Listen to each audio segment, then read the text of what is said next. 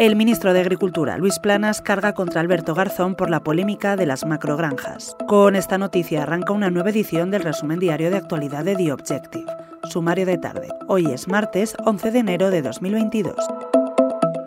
En una entrevista con Carlos Alsina en Onda Cero, Luis Planas ha calificado de desafortunadas las palabras del ministro de Consumo y tras ser preguntado sobre si Garzón es la persona más indicada para desempeñar este puesto, ha guardado unos segundos de silencio y ha contestado ningún comentario por mi parte. Esta entrevista abre un nuevo capítulo en la crisis de gobierno abierta por las declaraciones del ministro de Consumo.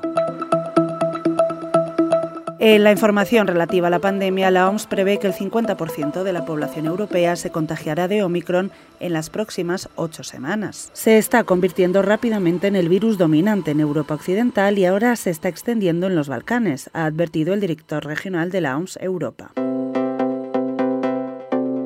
En internacional destacamos la triste noticia del fallecimiento del presidente del Parlamento Europeo, David Sassoli, que ha muerto a los 65 años a causa de un problema en su sistema inmunológico que le mantenía ingresado desde el pasado 26 de diciembre.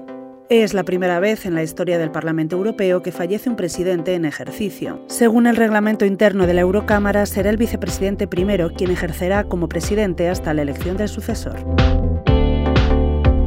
Con esto terminamos por hoy. Te lo ha contado una servidora, Cecilia de la Serna. Sigue puntualmente informado en nuestra edición diaria en theobjective.com. Mañana volvemos con más información.